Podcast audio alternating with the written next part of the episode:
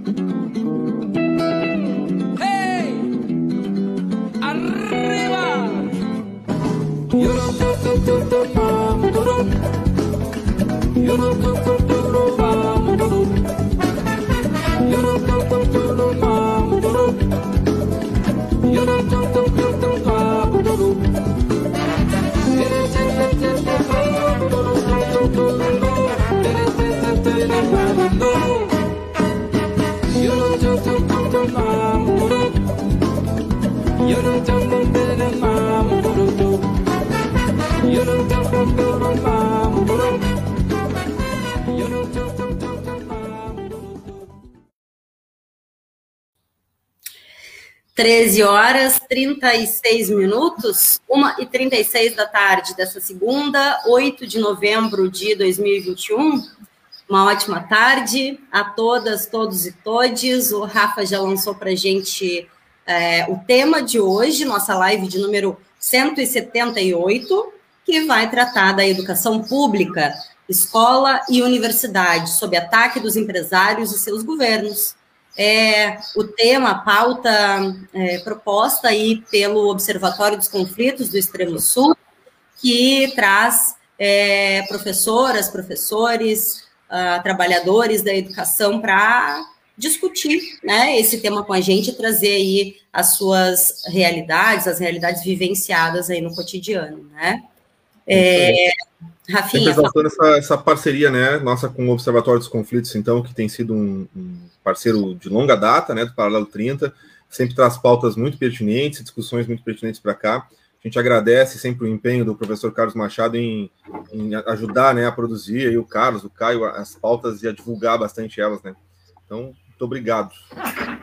Ó, chegou o Caio, conseguiu chegar de novo. Oh, voltou o Caio. Vou rapidamente dizer a temperatura em Rio Grande para ver se o Caio já consegue se manter aqui com a gente. Está ruim a internet hoje, né? Não só hoje, a gente sabe que a dificuldade da internet uh, é mais uma questão, né? Mais uma da pautas, Nessa questão do, do trabalho é, remoto. Mas vamos lá.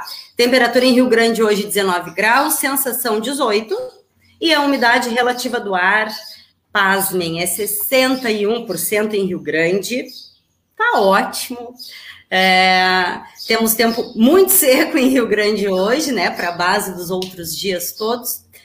Ah, agora sim, vou passar então para o Caio, ah, para ele dar o salve do observatório. Pode ser, Caio? E na sequência a gente já é, segue com, com, a. Quem sabe para a Magda e para o Marco darem um, um oi também. Isso, isso. E aí a gente vai para um vídeo que a gente tem para, digamos, introduzir o assunto, né? Caio, boa tarde. Então, é, boa tarde, boa tarde. Obrigado aí ao Marco, a Magda, a Lorena também que enviou o vídeo, né? O Carlos ele teve um contratempo, ele, né, teve um exame que ou ele fazia hoje ou só faria no final do mês, então né, não pôde estar presente. É, e ele pediu que eu viesse né, representar o observatório, mas é, e agradecer vocês, né, pela disponibilidade, por aceitar essa discussão, né.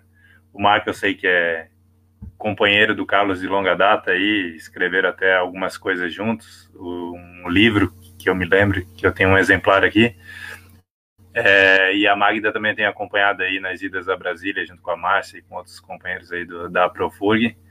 E a Lorena, que é né, uma, uma integrante do Observatório professora da rede pública também, que não pôde estar presente, mandou um vídeo aí para enriquecer essa discussão tão importante e tão necessária, né, principalmente no momento atual de país aí e nesse momento de pandemia que algumas coisas começam a querer ganhar maior corpo, né, nessa privatização aí da educação, o desmonte da educação. Então, agradecer a vocês em nome do observatório e eu vou continuar aqui com vocês, mas quietinho, acompanhando e qualquer coisa também dos meus pitacos, as minhas opiniões.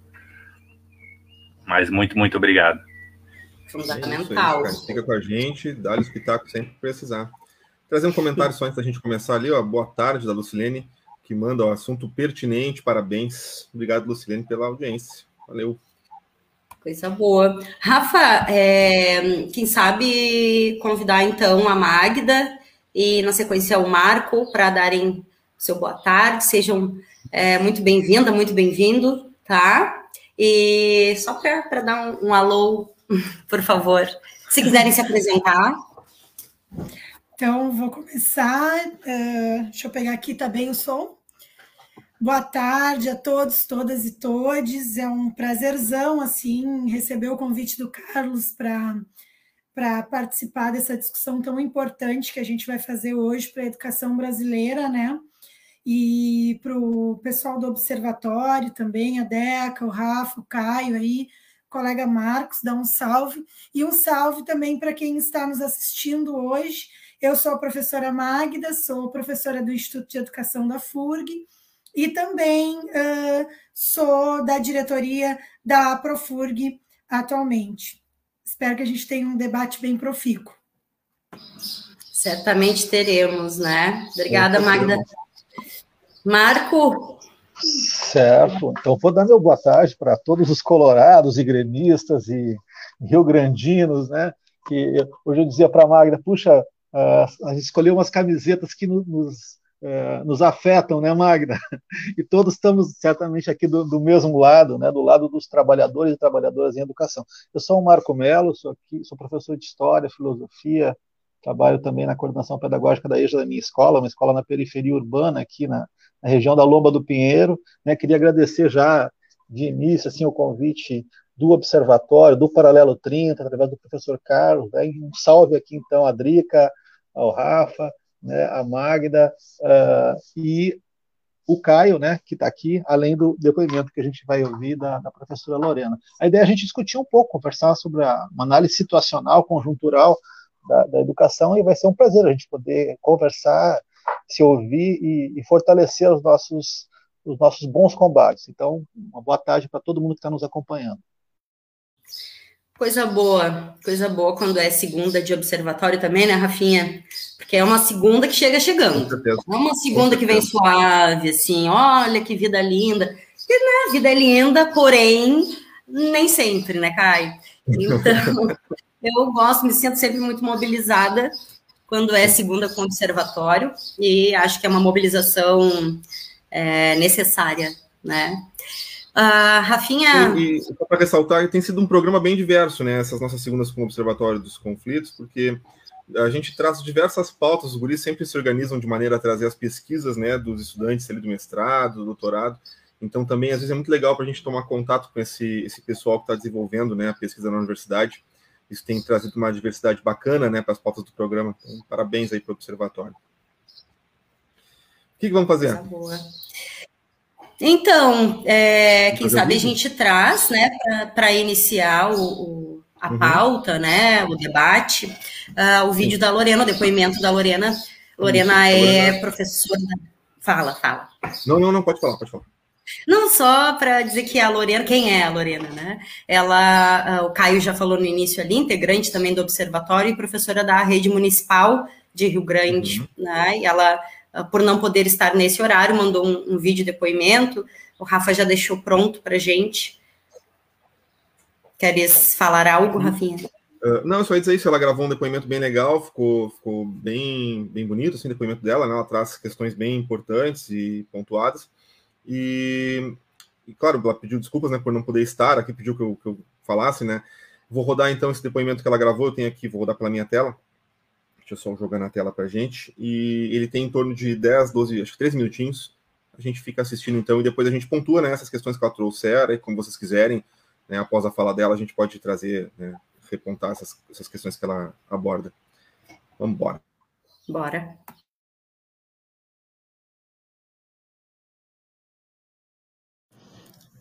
Primeiro, gostaria de desejar uma boa tarde a todos, né? Uh, e pedir desculpas por não estar pessoalmente.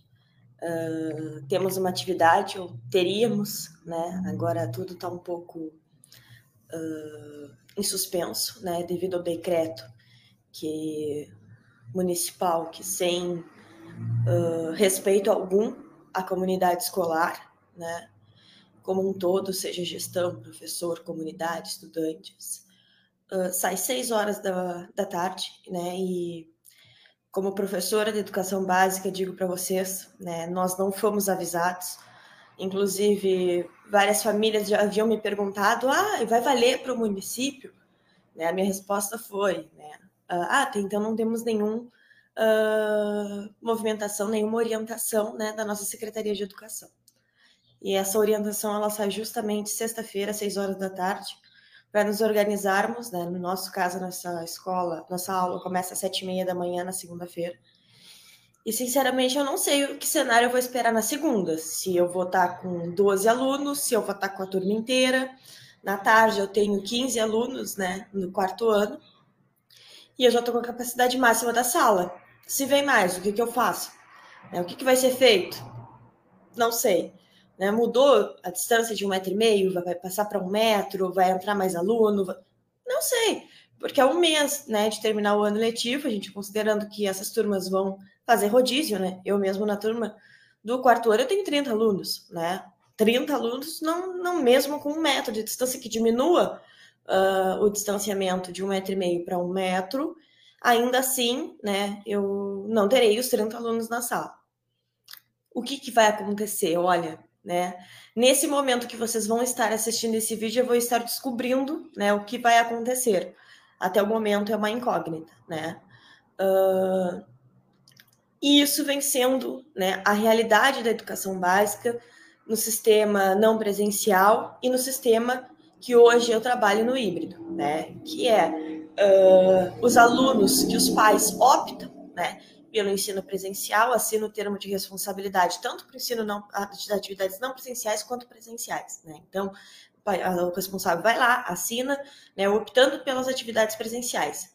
Uh, ou não, né, optando pelas atividades não presenciais. Então, uh, dá o direito de escolha né, dessa família em momento de pandemia, em momento que nós não temos todas as crianças né, uh, vacinadas e os adolescentes recentemente começaram a tomar a primeira dose, né?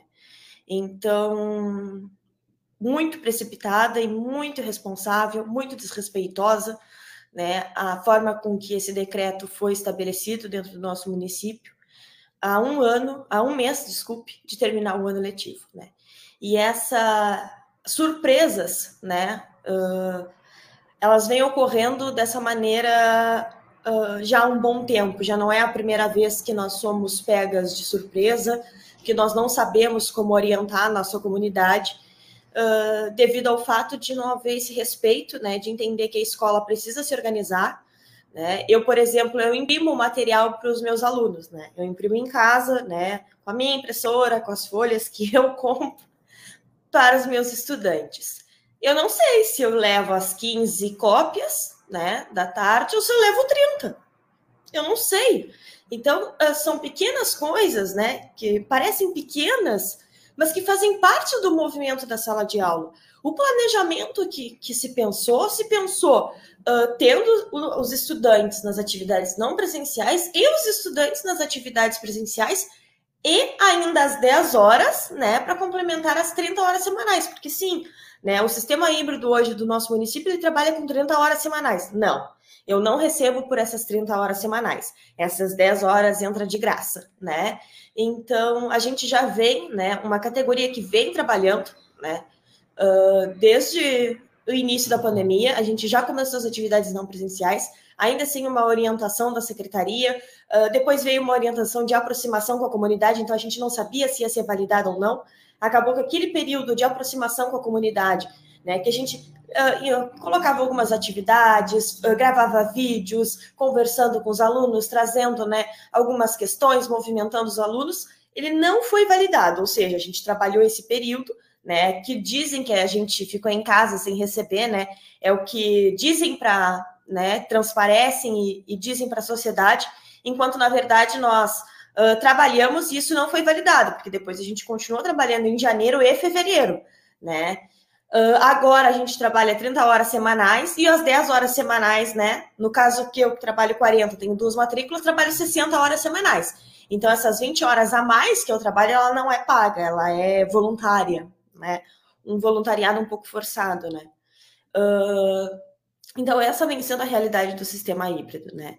Uh, não teve distribuição de máscara, né? Porque não tem máscara para todo mundo, então, quando o aluno vem com uma máscara rasgada, quando o aluno vem, né, ou só com uma máscara, porque é preciso fazer a troca, né, no meio da aula, aí a gente consegue uma máscara. Uh, essa é a realidade da, da escola pública, né, de estar uh, dentro da, da escola vivendo isso, né, uh, ouvindo, né, de que não queremos trabalhar, de que não fizemos nada em 2020, em 2021, algumas escolas voltaram, outras não, né? E, e mesmo assim, a retórica era: não está trabalhando, né? Então, eu viro uh, de domingo a domingo, atendendo as famílias, né, no WhatsApp. Eu, que não é uma plataforma para ensino, nem isso nós tivemos, nós tivemos a plataforma uh, que foi inserida goela abaixo, né, como uma burocracia, né, para poder ter registrado, porque era sempre ali, olha, né? Uh, o portal de, de contas ali está questionando pagar a convocação. Então, a troca de moeda era a convocação. O que, que é a convocação? O concurso aqui no município de Rio Grande ele é de 20 horas. Tá? Então, tu faz 20 horas. Só que o salário de 20 horas não tem condições de, né, de sobreviver somente com o salário, tendo que pagar as contas, né, manter uma casa. Então, as pessoas, a maioria pega a convocação. Dificilmente tu encontra um colega que não tem convocação ou uma matrícula, uma segunda matrícula. Então, a moeda de troca em 2020 foi a, a segunda matrícula, né? Em 2021, né, começou uh, a briga, inclusive, né, uh, entrei com uma ação junto com outras colegas também que já tinham feito concurso, né, uma notícia fato ao Ministério Público, né, porque nós solicitamos o número de aposentadorias em fevereiro, né, em junho, a gente ainda não tinha essa resposta. E essa resposta, segundo a lei, ela tem que vir em 15 dias uh, não prorrogáveis, inclusive durante a pandemia. E ela não veio. No final das contas, recebemos a, a né, essa relação de aposentadoria, vimos que o que estavam nomeando, porque a, a retórica da SMED era uh, não temos demanda, e eu estou ali trabalhando vendo faltar professor, não tendo professor para dar aula. Né? E aí a resposta era não temos demanda nos mandaram a relação né, de todos os cargos, anos iniciais, finais, tudo junto. Então, eu descobri que era tudo junto porque sou filha de professora, minha mãe havia se aposentado, estava ali as duas matrículas da minha mãe, o nome da minha mãe ali. Eu disse, opa, pessoal, isso aqui até então as pessoas estavam achando que era só do nível 2 anos iniciais, que foi solicitado. Mandaram tudo junto, né? Eu disse, não, não, não é só nível 2, porque aí tá minha mãe, a minha mãe era português inglês nível 2, então não, não é só. Uh, então, disso a gente começou a rastrear quem era quem, né, para saber quais eram as vagas específicas de aposentadoria e entramos com essa notícia uh, fato no Ministério Público, que não foi levado adiante porque se entendeu que não houve dolo e sim culpa, né, por falta de organização. Porque aí uh, a primeira resposta da prefeitura foi dizendo que não sabia para quem responder. E aí eu mandei a, as provas, né, de que sim, a prefeitura sabia para quem responder porque tinha ali o e-mail, foi enviado por e-mail e protocolado na prefeitura. Foi pelas duas formas o mesmo requerimento. Então, provei que ela sabia para quem responder, e aí o, o Ministério Público eh, interpretou que houve, uh, não houve dolo e sim culpa, né, por desorganização, e se encerrou o fato. Mas ainda assim tentamos. Aí foi que a gente começou a ver essas nomeações de 2000 e, em 2021, né? Ah, com muita pressão das pessoas que estavam aprovadas em concurso, porque até então, né, uh, teve uma a resposta, né, uh, da prefeitura via Ministério Público dizendo que o concurso estava, né, com prazo suspenso e queria prorrogar, porque até então nós, nós não tínhamos uma resposta nenhuma. Solicitamos, né, apoio à vereadora professora Denise para que fizesse, né, uma indicação para que fosse isso formulado em lei, porque uma coisa essa resposta está para o Ministério Público, outra coisa ela tem nível de lei. Né? Então, nós lutamos para que isso acontecesse, por quê? Uh, porque nós estávamos, professores, com 20 horas e 20 horas de convocação em sala de aula, né? E o número de convocações já estava muito maior. Então, se era algo questionável na época do, do governo do prefeito Alexandre, é algo extremamente questionável e muito mais numeroso no governo, né? Uh, que nós estávamos vivendo, aquilo que eu vi ali na prática. Eu, inclusive, tinha uma convocação e estava em sala de aula. Tanto que fui chamada na minha matrícula e eu tinha, uh, já assumi a minha própria turma que eu estava. Então, nós tínhamos um déficit muito grande, né? Então, não, a retórica de que não havia vaga, né? De que não havia demanda, ela era falsa, né? Quem vive isso no dia a dia sabe. Então foi aí que a gente conseguiu, né? Então é nesse, nesse critério, e aí eu né, batia muito na tecla, né? Que as pessoas, ao invés de culpabilizar o executivo, que é uma prática comum no município de Rio Grande, as convocações, porque elas são aceitas quando há vacância no cargo para licença saúde, licença maternidade, né, licença de interesse, mas não para aposentadoria, né, não para vacância do cargo, né, que quando é aposentadoria, morte, exoneração. E nós tivemos um número muito grande de aposentadorias devido à reforma da Previdência, porque ela ainda não, ela já está em caminho agora no município, mas ela ainda na época não tinha uh, movimentos aqui no município, estava o, o, o, governo né, do Alexandre estava com uma ação né, para que não entrasse a reforma da Previdência, e para ela entrar, ela tem que ser aprovada na Câmara de Vereadores. O que aconteceu agora? Que a gente viu que a prefeitura não entrou com recurso. Poderia ter entrado. E ela foi muito tranquila em dizer que não favorecia ela entrar o recurso, porque favorecia os trabalhadores. Então, não favorecia a prefeitura entrar com recurso da reforma da Previdência. E com a não possibilidade de incorporar a aposentadoria, vice-direção, direção, sala de recursos, que ganha 50% a mais do salário, e convocação, porque pessoas passaram a vida inteira com 20 horas mais convocação na hora de se aposentar, não iriam, né? Inclusive, tu escolhe se tu uh, paga, né, de desconto a previrga ou não em cima da convocação, né? Então, se as pessoas descontarem, não iriam receber. Então, houve uma demanda de aposentadorias muito grande. E nesse período, né, a gente conseguiu fazer com que houvessem mais professores nomeados. Mas ainda assim, continua sendo uma luta gigantesca para ter minimamente um respeito né, de, de reconhecer o que, que é uh, o movimento da escola, o movimento da sala de aula, que não é só abrir a porta e botar aluno para dentro, gente, né? Então, é mais uma vez que a gente vê o desrespeito com a categoria, a gente vê o desrespeito com a própria comunidade escolar, né? Há um mês de terminar o ano letivo, as aulas se encerram 8 de dezembro, né?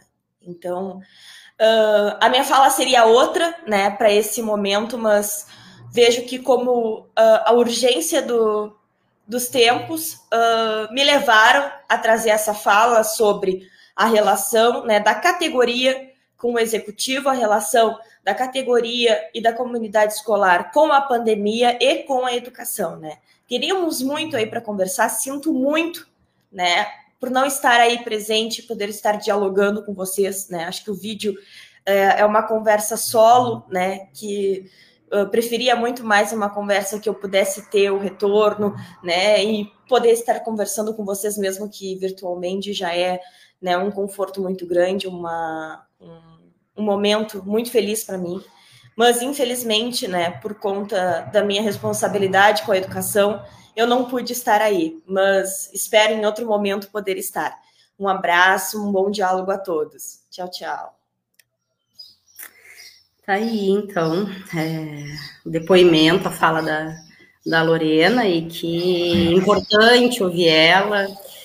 É, e é isso, né? O tema, ela ainda falou no final uh, que ela pretendia abordar outros aspectos, outras questões, mas que. Uh, é, né, e a gente falava sobre, sobre isso também, né, Magda, antes da gente entrar uh, no ar, que uh, o, o, quanto né, de, de, questões e de pautas e é, de aspectos né, sobre a educação que a gente tem para trazer, né, sobre os espaços de educação pública, sobre os ataques né, dos empresários e dos seus governantes, e aqui em Rio Grande não está diferente, é, ao contrário, está cada vez mais é, semelhante, mais próximo, né, a, é, em relação ao governo do estado, a gente pode dizer que é a mesma uh, política ou o mesmo projeto, né, que o governo do estado e é, em âmbito nacional, que a gente tem a Magda uh, que está é, lecionando, atuando na universidade, né, a gente pode ver que uh, há muitas semelhanças, infelizmente, né, é difícil a gente pegar uma pauta, uma questão sobre a educação e, e, bom, vamos falar sobre ela, porque vem uma enxurrada de outros tantos ataques e outras tantas questões, como a Lorena bem disse, é bom. é, estarei entrando na sala de aula sem saber se vou ter 15, se vou ter 20, se vou ter 30 alunos, se, é, enfim, não tem estrutura, isso está posto, não é de hoje, a gente vem desde o início da, da pandemia uh, dialogando, conversando, né, Sinterg, CNTE, CPERS, educadores e educadoras, estudantes, trabalhadores, né, nas escolas, na universidade, que dizem não tem estrutura, sobretudo na rede municipal estadual, né, uh, enfim, e tá aí, né, o depoimento da Lorena, que muito me representa, tá, ela é professora da rede municipal, eu sou mãe de aluna da rede municipal, e a gente está numa luta muito grande aí, tem uns movimentos acontecendo com processos judiciais contra o governo do estado, é, enfim, né? Estamos juntas, juntos, né? Juntos nessa luta aí. Não sei se a Magda quer trazer ou se o Marco quer seguir na, na, na é, também na lógica, né? Do, do que, que a gente tem aí, né, Marco, de semelhança, se tu quer trazer outras questões é, do que tu vivencia também na, na rede em Porto Alegre? Pode ser assim? Pode ser? Acho que sim, né? A Lorena, Lorena, puxa, a gente se viu muito na tua fala, assim, né? Eu, eu sou professor de história, de, de filosofia. Hoje é um dia que eu não estou na escola, mas eu estou planejando, participei de reunião de manhã. Imprimi material aqui para as minhas aulas de filosofia que eu vou ter amanhã. Eu sou professor no é, oitavo e nono ano do ensino fundamental numa escola chamada Santilero, uma, uma belíssima escola à, margem do, do Parque Santilero, é, faz fronteira com Viamão, a escola com aproximadamente 1.200 alunos, né? É, temos uma equipe muito legal, um trabalho muito legal na escola e também eu trabalho na educação de jovens e adultos. Sou ativista de base, né, da Associação dos Trabalhadores de Educação, da Tempo, nós temos uma associação muito forte aqui muito atuante. Temos também um sindicato, o Sindicato dos Municipários, né? uma particularidade que a gente não tem um sindicato dos trabalhadores de educação, temos uma associação que dialoga e articula as lutas específicas, e também eu faço parte ativamente de dois coletivos, né, que é o coletivo de professores de história, professores e professores de história, o CEPIS, que é uma jovem organização muito ativa, a gente reúne a galera aí da área de de história e também um recente coletivo de professores professores de filosofia. Então, onde a gente consegue atuar, né, é, consegue participar, saindo um pouco do cotidiano do, do espaço em que a gente está. E, e, parece que a Lorena, vou tentar ser breve, né, gente, mas me parece que a Lorena trouxe aqui os, aquela angústia que todos nós professores e professores que estamos na sala de aula, educação básica, no ensino superior, né, sobretudo nas redes públicas, né, a gente se defronta que é essa, essa imensa energia que a gente tem e coloca né, para contribuir na formação humana, sobretudo das, da, dos jovens, né, das crianças, jovens, adultos, os idosos, que, que sonham e têm o direito a uma vida melhor, com dignidade, com esperança, com sonho de mobilidade social, né, de reconhecimento. E a gente está falando aqui da, do Marco, da Lorena, da Magda, é, do Caio, da, é, mas a gente está falando também né, de aproximadamente aí nós hoje temos no Brasil em torno de 2 milhões, 2 milhões e 100 mil professores. Né? Esses professores, né, eles estão atuando, são dados do censo desse ano, né, gente? Nós temos aproximadamente quase 50, 48 milhões de alunos estudando, matriculados na, na educação básica no país, né? Um país que tem uma dimensão continental. Uh, desse contingente de, de, de, professores e professoras, né, a grande maioria dos estudantes, dos professores, estão na rede pública. Né? 81% das matrículas da educação básica são na rede pública. Então, não é possível pensar um projeto de país, um projeto de nação que passe ao largo do papel do Estado e da educação pública, né? E essa, e essa formação desses professores, professoras, passa necessariamente pelos institutos federais de educação, pela universidade pública gratuita, com uma gestão democrática, autônoma, né? Voltada para os interesses das, das comunidades locais. Então, eu saúdo mais uma vez aqui a iniciativa do Observatório dos Conflitos, porque é isso, né? É da contradição, é da, é da luta social que a gente busca um jeito de, de, de construir uma vida melhor nessas 180 mil escolas. A escola onde eu estou, a escola onde a Lorena está, a escola onde a Magda né, está, uma escola de ensino superior. Então, é desse lugar que eu queria estar tá trazendo aqui essa reflexão, né, gente? E, e eu fiquei pensando quando, quando eu vi a Lorena, né? É, eu, eu, também sou aficionado de histórias em quadrinhos, né, entre outras coisas. E eu fiquei pensando aqui no, vou chamar assim, tá? Na síndrome, na síndrome do da aldeia gaulesa, né? Que é aquela história que todo mundo conhece do Asterix e Obelix, esses personagens maravilhosos, né? Das histórias em quadrinhos, de uma resistência que a gente por vezes acaba fazendo na dimensão e é preciso fazer, né? Na dimensão local, do espaço onde a gente atua e eu faço essa reflexão como uma autocrítica, né? Eu tô, tô, eu tô falando aqui de Porto Alegre, né? Onde eu moro, onde eu trabalho já. É, fui colega do Carlos Machado aqui, inclusive na rede, entre outras lutas, é, já quase 27 anos, né? Além de ter trabalhado em outras redes, em Pelotas, no entorno, enfim, comecei no Estado.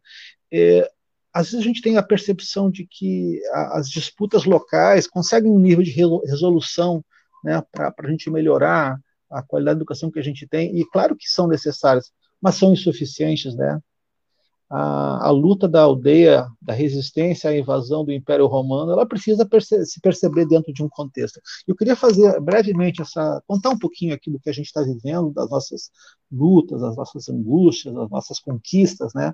É, a rede municipal de Porto Alegre, vocês né, sabem disso, assim, teve uma experiência extraordinária, né? No, no processo de redemocratização no final dos anos 80, elegendo um governo de, democrático popular, né? É, o nosso prefeito foi o prefeito Olívio Dutra, na primeira gestão, o vice-prefeito o Tarso Genro, se sucedeu ao longo de quatro gestões as administrações populares, e, e Porto Alegre construiu, nesse período, uma, uma experiência de gestão da cidade de uma maneira participativa, horizontalizada, com muitos direitos sociais, com muita mobilização popular, e nesse contexto um projeto de uma educação inclusiva, né, a chamada Escola Cidadã, com a reestruturação da proposta curricular, formação de professores, qualificação dos salários dos docentes. Eu não vou me, de, me, me deter nisso, mas vocês percebam, puxa, essa experiência aí de 16 anos, hoje já tem outros 16 anos de desmonte, né? De desmonte e tentativa de desconstrução daquilo que já foi referência de uma educação pública até nível para além né, do nosso continente, assim, com referência de estudo, de, de paradigma. Né?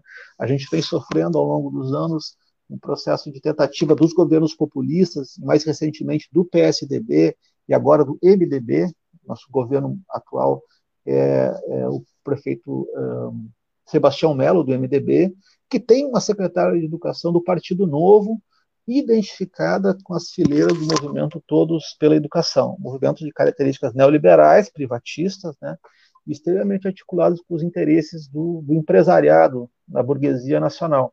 Então, eu não, vou me delongar muito, mas para colocar alguns elementos para a gente poder pensar. Nós temos 99 escolas da, da rede, né, aproximadamente em torno de quase 60 mil alunos e alunas matriculados em educação básica, e é, a gente está vivendo aqui algo que é, é, é, é, muito parecido, né, gente? Olhando, a gente pode focar uma ou outra aldeia, mas é um contexto mais geral que a gente está percebendo. Vou, vou, narrar brevemente aqui uma, uma situação que está nos mobilizando esse, esse ano. Além de todo o processo de desconsideração, né, a, a, as condições reais da vida da classe trabalhadora, dos docentes, em contexto de pandemia, eu queria destacar uma tentativa que a gente está vendo aqui por parte do governo municipal de fazer uma reorganização curricular de uma maneira verticalizada, centralizadora, invasiva, né, que está nos eh, consumindo as nossas energias, estamos colocando todas as nossas forças contra esse, esse processo. Porque é, é evidente que a gente está vendo, seja no contexto estadual, municipal, uma perda, uma perda do, do, poder aquisitivo, congelamento de salários, né? Nós precisamos lutar contra isso, esse aviltamento das condições de trabalho. Mas também estamos vendo as mudanças dos planos de carreira docente, né? De estímulo à progressão funcional, a precarização das condições de ingresso, né? Que cada vez são, são né? os concursos são mais raros, né? a política da, da, contratação sumária, agora com a PEC 32, então, se passar, gente, puxa, é um eufemismo falar em contrato emergencial de 10 anos, né? é, esse processo da escola sem partido, da persecutório, com uma, um projeto, uma, uma, regulamentação como essa, efetivamente vai acabar um processo de autonomia, né, de, de organização, inclusive sindical nossa, dentro das escolas o abandono da formação continuada e agora com uma tentativa de reorientação curricular. Sinteticamente aqui, vou usar mais três, quatro minutos para dar esse recado. A gente viu por parte da, da secretária de Educação uma tentativa de fazer uma mudança que começou em agosto, que chamou somente as supervisões das escolas né, para discutir e apresentou um cenário de reorientação curricular que acaba com a organização que a gente tem hoje, de, seja por totalidade de conhecimento, seja por ciclos de formação nas escolas, propondo uma redução da carga horária de ciências, uma redução da carga horária de história, de geografia, o fim da filosofia, a volta do, do ensino religioso, a redução da língua estrangeira, o fim do espanhol, né, o fim dos professores volantes e o trabalho de docência compartilhada, é, e a introdução de parcerias público-privadas, uma oferta da chamada educação integral, né, é, entre outras, entre outros quesitos assim é, absurdos, né, do ponto de vista assim de, de pensar o que, que é um currículo, né, uma nova grade é, associada às avaliações externas, né, evidentemente, e um alinhamento à, à BNCC nessa concepção que o empresariado construiu e ressignificou é, a base. Né? Nós temos lutado muito contra isso, porque a gente vê por parte dessa coalizão da aliança conservadora, né, uma, uma articulação de interesses. Né? Nós estamos sob o neofascismo, não dá para a gente deixar de reconhecer isso. Né? O, o bolsonarismo representa, né, no seu traço genocida, é, autoritário, é, corrupto, né? Uma face do, do, neofascismo que se baseia na barbárie, né? E acabar com a, com a educação pública, o direito à educação da classe trabalhadora está dentro desse, desse projeto, desse escopo que a gente vê, a gente vê se desenhar. Então é preciso resistir. A gente tem visto aqui, para terminar, uma tentativa de desconsiderar, por exemplo, os conselhos escolares, o Conselho Municipal de Educação, que é um órgão regulador aqui da nossa rede, já se pronunciou a respeito do tema, né, buscando refrear essa, essa iniciativa. Nós temos feito muitas mobilizações nas escolas, manifestos, atos públicos, né, debate, discussões, tentando é, reverter essa, essa tendência que a gente vê se desenhar em Porto Alegre. Então, para concluir, a gente não enxerga outra resistência possível se não seja articular né, é, os operadores de direito, a, intelectualidade, tem sido muito importante o apoio da universidade aqui às nossas lutas, né? a própria Andes né, tem sido a nossa, nossa parceira, é, de resistir, resistir né, na rua, resistir no parlamento, resistir com auto-organização dos trabalhadores, porque se trata, em última análise, né, de a instalação de um regime de medo, um regime de silenciamento, um regime que retira direitos né, daqueles que realmente mais precisam. Então, nós estamos aí 15 dias do dia da professora do professor. Todos nós recebemos tapinha nas costas e curtidas no Facebook, no Instagram. A gente precisa mais um pouco mais do que isso, né? É a solidariedade de classe, assim, para poder lutar contra esse processo e lutar, né, gente, de uma maneira articulada, né? Hoje, a, a CNTE, é a Confederação Nacional dos Trabalhadores de Educação, ela aglutina em torno de 900 mil, mil sindicalizados, talvez. Né? Então, precisamos aumentar e, e ter mais, mais articulação na base para resistir a esses, a esses modelos, né? porque senão é, vai ser muito duro, vai ser muito duro ser professor e professor daqui para adiante. Desculpe se eu me estendi um pouquinho, mas era mais um depoimento pessoal, um testemunho e, ao mesmo tempo, um diálogo aqui com com, com as colegas. Tá? Obrigado, eh, gente. Não, Marco, é, e eu acabei não acabei não, não querendo interromper também, né? Porque a gente teve a, a, o depoimento da Lorena ali. Geralmente a gente vai, eu não consigo me, me aguentar muito e vou, né, trocando aqui, fazendo, dando pitacos, fazendo questionamentos, e, mas acho que foi muito importante te ouvir e, e pensar, assim, né, pontuar duas questões para passar para a Magda já. É, a gente precisa enxergar, né, na fala do Marco, na fala da Lorena já, mas na fala do Marco junto, a gente precisa é, enxergar, né, como, como, como classe, como comunidade de, de modo geral, né, a comunidade escolar envolve para além de trabalhadores na, na educação, envolve também as famílias, envolve também estudantes, né, e a gente não pode se alienar disso e enxergar que no momento em que se tira ou se reduz a carga horária de ciência, história, se tira filosofia, se coloca de volta o ensino religioso, é, se é, o foco acaba sendo na língua estrangeira inglês. Ah, bom, a gente está preparando pessoas, né? A gente não pode esquecer que são pessoas, pessoas ainda não vacinadas, é, num, num grande número, né? Ah, estudantes até 12 anos de idade não receberam, nem tem um, um calendário vacinal, mas já são aptos a ir à escola, né? É, então, isso é uma questão bastante complicada. E a gente está preparando essas pessoas para quê? Para servir a quem? É, né? Então, está sim atrelado ao que a gente está colocando aqui, né? Quando o observatório, o Marco, traz é, que as empresas estão pautando essa dita não lembro o termo que, que, foi colocado em Porto Alegre, né, Marco, mas essa dita reforma, atualização de currículo, é para servir sim, né, ao neoliberalismo que está é, se, se, colocando cada vez mais forte, né, com, com a violência avassaladora aqui entre a gente. E a comunidade escolar, mães, pais, familiares de toda ordem, né, e estudantes, é, precisam saber disso, precisam se inteirar e, e, e, participar junto nessa luta, porque só é, professores, professoras, trabalhadores, de modo geral, da educação, não vão dar conta, né? E a gente tem um número.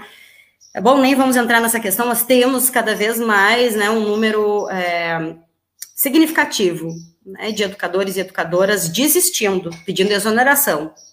É, né, de um concurso que dizem que é maravilhoso e que estão ali para não fazer nada. Bom, é, acho que né, não combina as pessoas estarem adoecendo ao ponto de se exonerarem né, de, um, de um concurso público que se prepararam tanto e doaram sua vida para estar tá ali.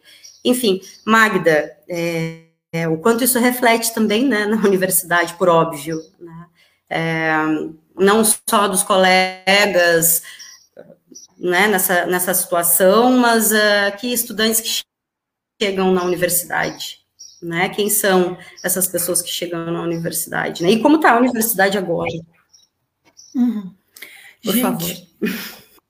Uh, muito bom ouvir o Marco e a Lorena, né? Porque o Marco e a Lorena vão tratar aí já com muita propriedade, com o pé lá no chão da escola, com o pé na realidade, né? Esse chão da escola, que é um lugar que eu trabalhei por quase 14 anos na educação básica. Eu sou uma professora jovem e recente na FURG, e eu sempre digo que para os meus alunos e alunas que seria muito importante se todos eles, eh, se um dia pudessem estar ministrando aula na universidade, tivessem antes ministrado aula na educação básica porque essa, é, essa, esse caminho, trilhar esse caminho, é fundamental para a gente entender a educação pública como um todo. É, o empirismo faz com que a gente enxergue a universidade de uma outra forma, né? Não que não possamos enxergá-la também uh, sem ter esse caminho, mas uh, isso faz com que a gente tenha assim um olhar muito firme no, no chão da escola. Então, quando a Deca falou ali da que, e, o, e, e, o, e o Marco trouxe todas essas reformas que estão chegando hoje uh, em Porto Alegre, e a gente sabe que não estão só em Porto Alegre, né, gente? Elas estão na BNCC, na Base Nacional Comum Curricular. Elas são um projeto, né? Elas não são uma situação uh, Uh, pontual, elas são um projeto de Estado, e esse projeto de Estado a gente está vivendo ele na verdade, nós, nós não podemos dizer que, que, que isso está vindo há décadas, isso vem há séculos, né? Para se, se implementando no nosso país. Nós tivemos retrocessos e avanços na educação pública. Nós não podemos só olhar para os retrocessos, mas a gente está vivendo um momento de retrocesso.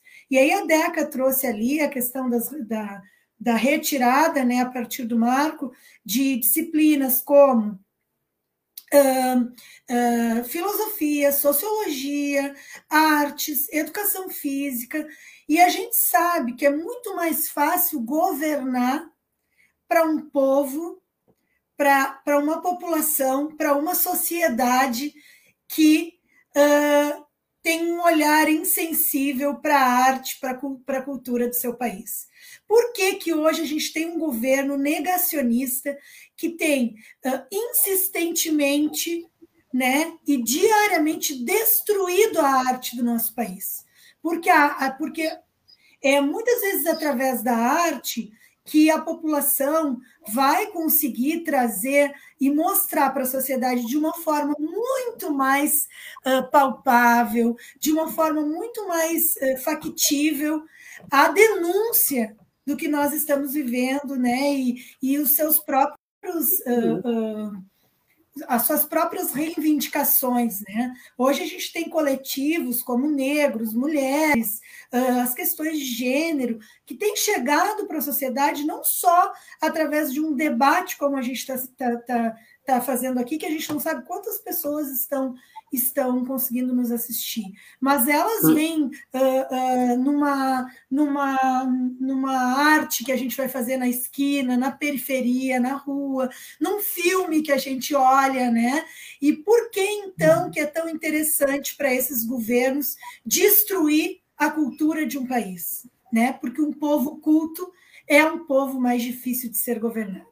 Então, eu quero começar assim, fazendo essa reflexão, porque isso não está só na reforma que o Marco está trazendo em Porto Alegre, isso está já na nossa reforma do ensino médio, né, que hoje é a nossa nova lei do ensino médio, que foi instituída e totalmente voltada para uma demanda do empresariado. E hoje, como a gente tem na nossa, na nossa pauta falar dessa demanda do empresariado, eu queria colocar assim algumas questões para a gente pensar a educação hoje, seja ela aí, Deca, ou a educação básica ou a educação do ensino superior.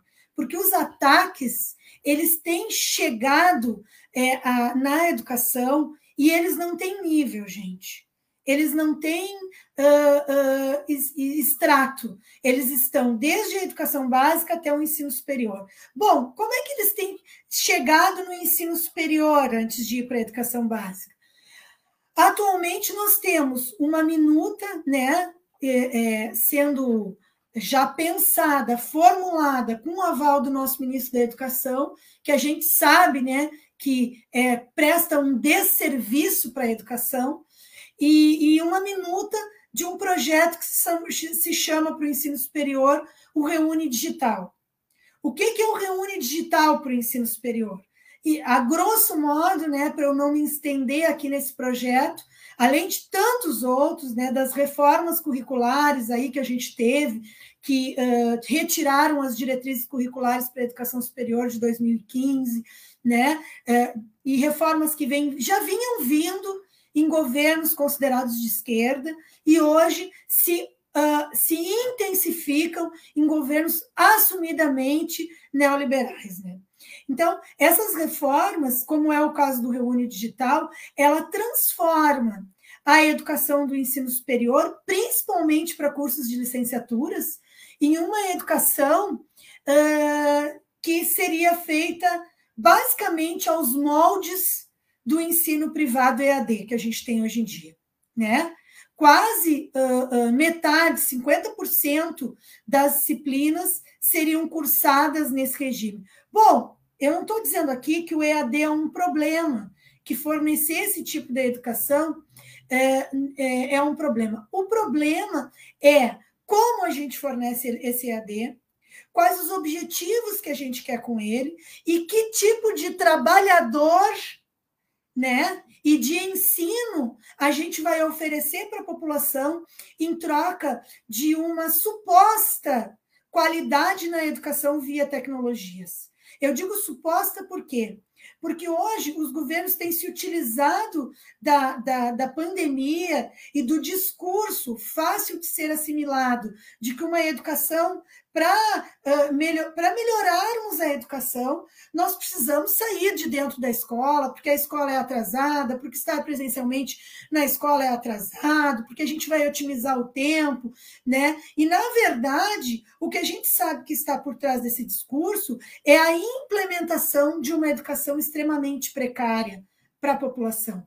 Extremamente precária, o que, que eu falo? Eu falo que quando a gente vai oferecer né, uh, um, um, um, docente via vídeo aula para 200, 300, mil, duas mil pessoas, não tem como a gente estar tá falando de uma educação de qualidade. Não tem como a gente fazer um debate qualificado.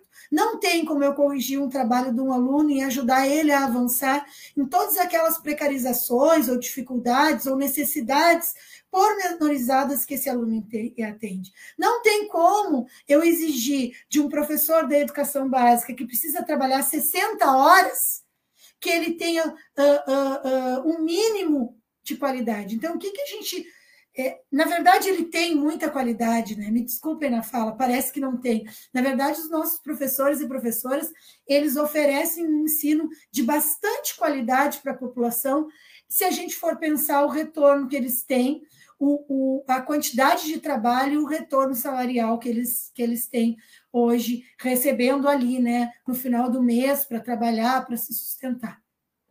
Então, essas, essas reformas neoliberais que nós temos vivido na década de 90, elas começaram a se aprofundar na década de 90 no Brasil, com as reformas do, dos Fernandos, né? Elas, elas vêm uh, chegando, nós vemos chegando num momento da história da educação brasileira que é assustador. Porque uh, não se junta somente à história da educação, se junta com um momento do capitalismo, que é o capitalismo de precarização do trabalhador, do trabalho oferecido, através das reformas que têm sido implementadas no mundo inteiro, com base na China-Índia, né? que a gente está falando da China e da Índia. O que, que um trabalhador hoje tem de regulamentação trabalhista e de direitos na, nesses países?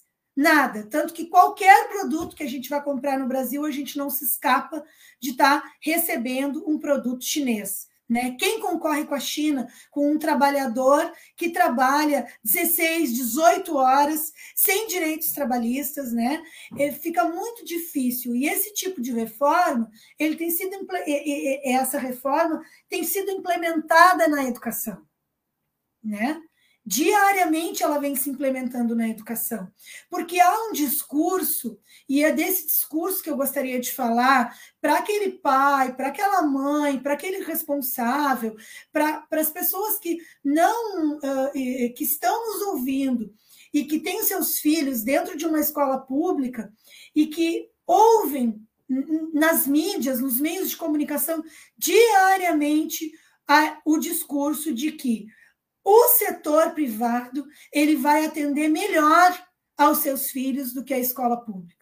E, há, e por que Deca? Deca está fazendo assim com a cabeça, mas é, é, é, fácil de convencer a população. E por que, que é fácil de convencer a população?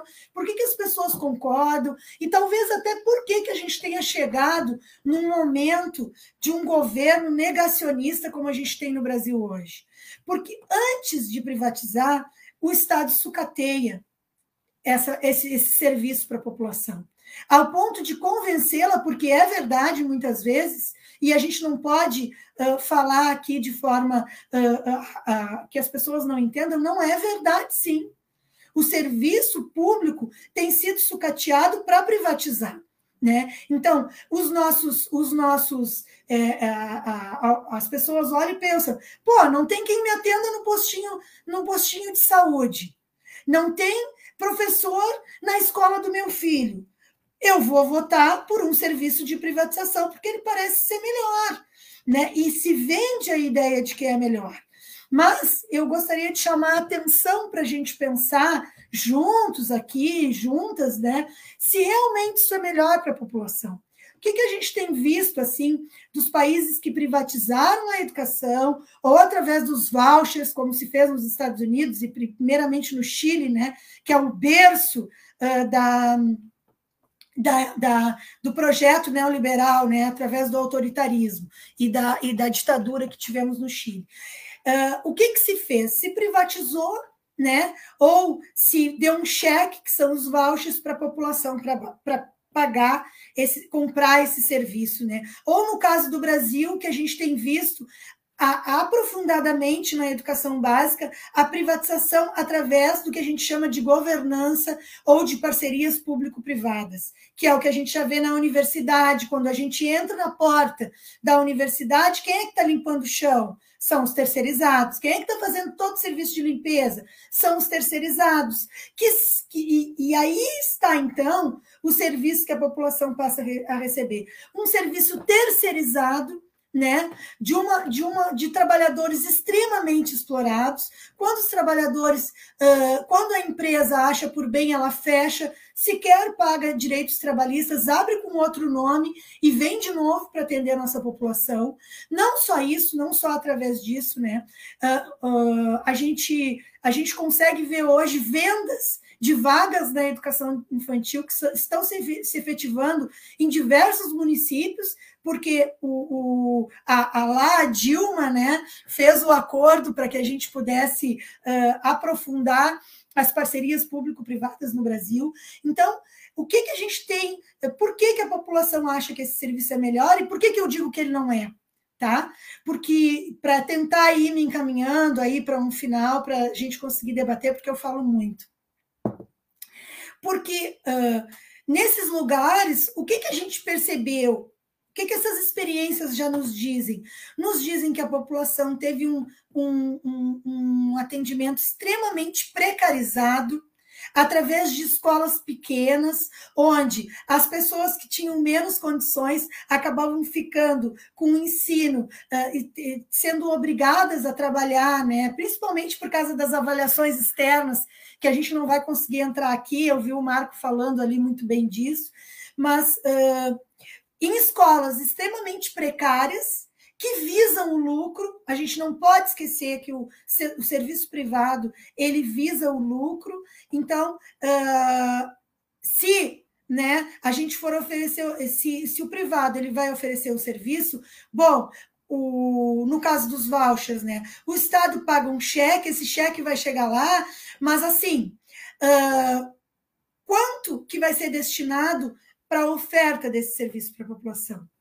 E aí não é só oferta, gente. Aí entra a questão de que nós vamos nos igualando a esse serviço terceirizado quando se uh, uh, homogeneiza um serviço privado de oferta de educação para a população. Hoje, os nossos professores, eles ainda podem reivindicar, né? Eles, eles ainda podem ter uma associação sindical, eles ainda podem, eu vi a Deca colocando ali, no serviço privado, as pessoas estão sempre à mercê do jogo político. As pessoas estão sempre à mercê do que a PEC 32, que a gente está chamando de PEC da rachadinha agora, tem para oferecer para a população. Né? Então, sem direitos trabalhistas, uh, uh, sem uh, um, um suporte no trabalho, a gente vai tendo cada vez mais no serviço privado uma, um tipo de professor e de trabalho que, salvo escolas uh, que já existem hoje no Brasil, que são as escolas privadas, que oferecem um serviço para aqueles pais que podem pagar um pouco mais, o que, que a gente vai ter? Uma escolinha com professores sendo mal remunerados, pior ainda do que no, no, no, serviço público, com excesso de carga de trabalho, porque aí o excesso de carga de trabalho ele se aprofunda, né? Porque é no setor privado e eu posso exigir o que eu quiser o que eu bem entender. E para piorar, a gente não tem mais a, a escola que oferece a merenda, a gente não tem mais a escola que oferece o transporte escolar. Então, são uma série de. A própria estrutura escolar hoje, que pode ser falha, mas o Estado tem que fornecer e a gente tem e a gente consegue reivindicar. Como que a gente reivindica isso num serviço privado?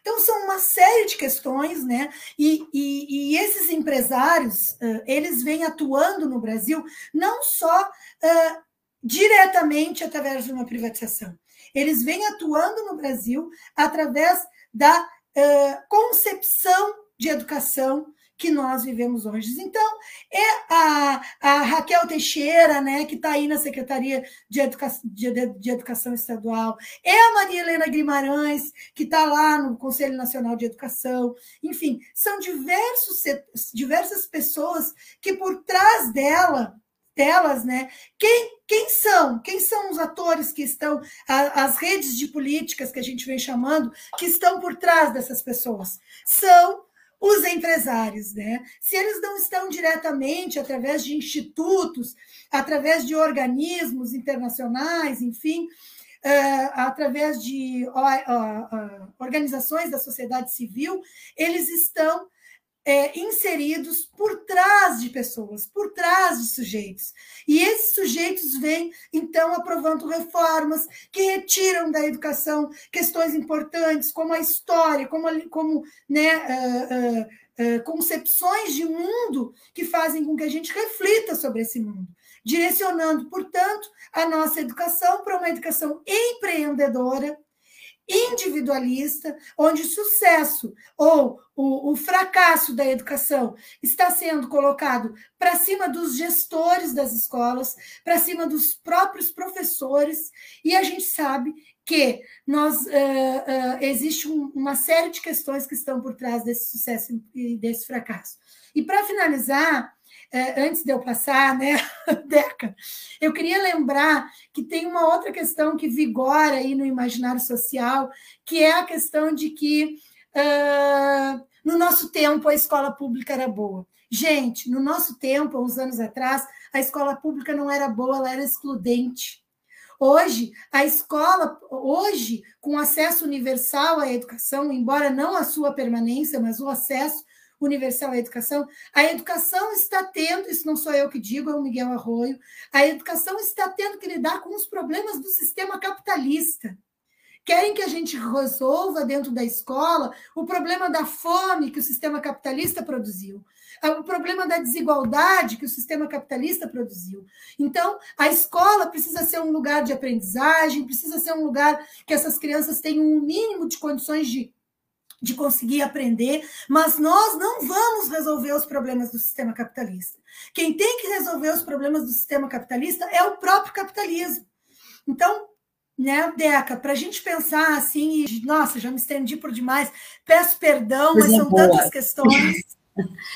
É lindo demais ouvir vocês. É, como falei no início, né? As, eu, as eu posso falar só é, 10 segundos. Só, eu, né, eu, eu, eu, só acho que às vezes a gente fala que o Estado sucateia, muitas vezes o Estado intencionalmente nem chega. Então, o sucateamento assim. é um processo secundário do não chegar do Estado e aonde o Estado não chega, vigora a ideia de que a iniciativa privada resolve atrás das empresas, fazendo responsabilidade social, se fingindo de amiga das comunidades, né? Uhum. Existe um planejamento por parte do, do Estado, junto com as empresas, muito, né, muito maléfico, né? Eu acho que o sucateamento ainda é um processo secundário, que quer dizer que ele chegou e está sucateando, né? Tem lugares que o Estado, o Estado está totalmente é, ausente de forma coisas, né, deliberada, né, deliberada e intencional, né? Então, isso que é o, é o pior, né? É, é, eu não chegar, uh, enfim, é. é, é intencional também, né? É, enfim, a Lorena nos trouxe né, no depoimento dela de que é, não, não existe o não saber. Né? Nós temos nas redes municipais, estadual, nas universidades, na, nas IFES, né, é, pessoas muito comprometidas né, com o espaço e que dialogam sim e que comunicam, tá faltando isso aqui, aqui não tem estrutura para aquilo, aqui a gente tem tal demanda e não está chegando. Então não existe não saber. Né? Quando sucateia ou quando não chega, uh, é intencional, né? Porque não é surpresa para ninguém. É, enfim, gente, é, são 14 horas e 39 minutos, a gente se estendeu um pouquinho mais da nossa live de hoje. É, e eu queria muito ouvir de novo o Marco e ouvir a Magda e seguir trazendo várias outras questões aqui, porque é como a gente falou lá no início, vou resgatar, né? Quando a gente tem aí as, as pautas, os, os debates é, propostos aí pelo observatório, faz a gente, acho que querer discutir mais, debater mais, saber mais, né? Fala, Rafinha, o que, que tu trouxe para nós? Vou trazer rapidinho aqui o Marco que vai trazer ali só essa última divulgação que ele tinha me mandado ali atrás. E Maravilha. eu vou jogar na tela no finalzinho do programa. Marco, faz o, o merchan aí. Certo. Tá, então, então para a gente terminar para cima, né? Aí o nosso programa, eu acho que é isso, né, gente? gente o exercício do realismo crítico, do, da análise de conjuntura, quanto mais radical, mais nos ajuda a pensar o tamanho dos nossos desafios. Né? E eu queria aqui lembrar e, ao mesmo tempo, oferecer né, uma produção que a gente fez é, recentemente, temos o lançamento agora, uma semana atrás, num, num, livro, uma produção fruto de um ciclo de debates que fizemos ao longo do ano de 2021 aqui em Porto Alegre, chamado é, do lado esquerdo do, do lado esquerdo do peito, Paulo Paulo Freire presente. Eu acho que ele simboliza toda essa nossa luta, né? Uma luta esperançosa, uma luta que refuta o, o fatalismo, o dogmatismo, né? A história está tá em movimento, a roda da história está girando, né? Não podemos enxergar isso como algo é, dado, como algo estabelecido. Esse é um, é um, material bem legal, tem 18 artigos, né, com é, é, pessoas que são expoentes do debate sobre educação popular, educação pública, latino-americana, caribenha, brasileira, uma diversidade incrível de, de é, intelectuais que nos ajudaram nesse processo de debate e reflexão, e mesmo no contexto de pandemia. Né? Eu queria eh, trazer isso para concluir aqui, se vocês me permitem. É, nada mais prático do que uma boa teoria para orientar a prática. Eu acho que a gente precisa fazer isso, né? Precisa fazer esse esforço para entender o momento que a gente está vivendo, estudar o momento que a gente está vivendo, aprender com as experiências que a gente está vendo em outros contextos acontecer, para poder refutá-las, né? Refutá-las de uma maneira organizada, porque Amanhã de manhã, quando, amanhã de tarde, quando eu entrar na sala de aula com uma C34, na minha sala de aula eu preciso testemunhar esse processo de dialógico, problematizador e anunciador de, do novo, né? Ele não pode ficar só no, no discurso, vamos assim, da, né, é, explicativo. Eu preciso construir com os meus alunos isso, né? E ao mesmo tempo estar tá na luta organizada, né?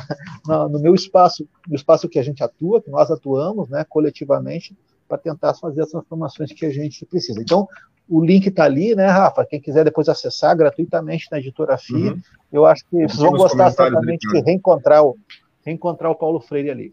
Isso aí. A o pessoal procura no, nos aquela... comentários ali do, do, da live do YouTube, do Facebook, que tá o link, é só clicar e acessa direto. A capa é do Alisson?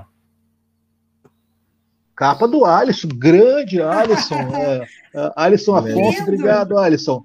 Falei com ele da semana passada, agradecendo o Alisson. Uh, o professor Carlos foi o, uh, a forma da gente chegar até o Alice, ele também colaborou com o calendário Paulo Freire também, que circulou América Latina e Caribe inteiro aí, né? Foi para o mundo, grande artista, ó, e também cria da FURG, né? Isso. Maravilhoso, Alisson. É isso, coisa linda de ver é, a arte a arte, não, a arte não é daqui, né? O artista é, nasceu, brotou aqui, mas a arte com certeza não é daqui, né? Ela circula aí, coisa linda de ver. É, o Caio ainda comentou, né, ali, deve ser do, do Alisson, esse traço não me engana. Não te enganasse mesmo, Caio, coisa linda, coisa boa. Gente, são 14h43, é...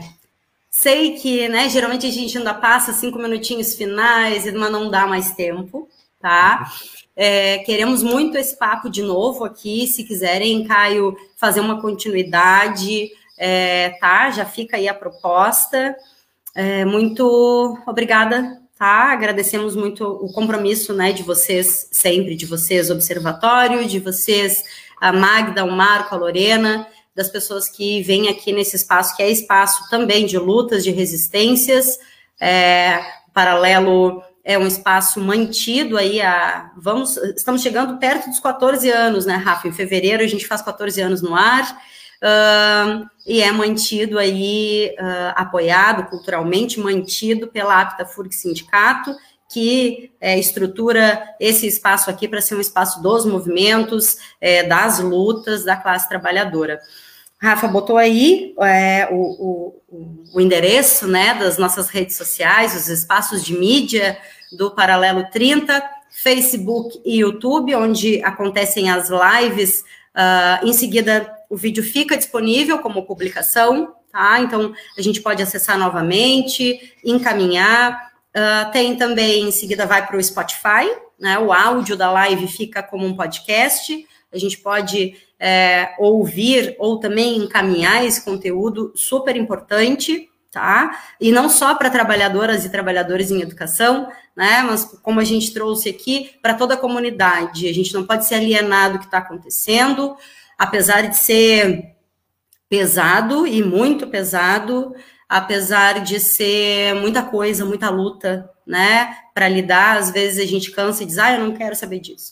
Mas tá, ok, é, respira um pouquinho e volta, porque essas lutas precisam, né, do, do nosso envolvimento, senão não faz sentido, né?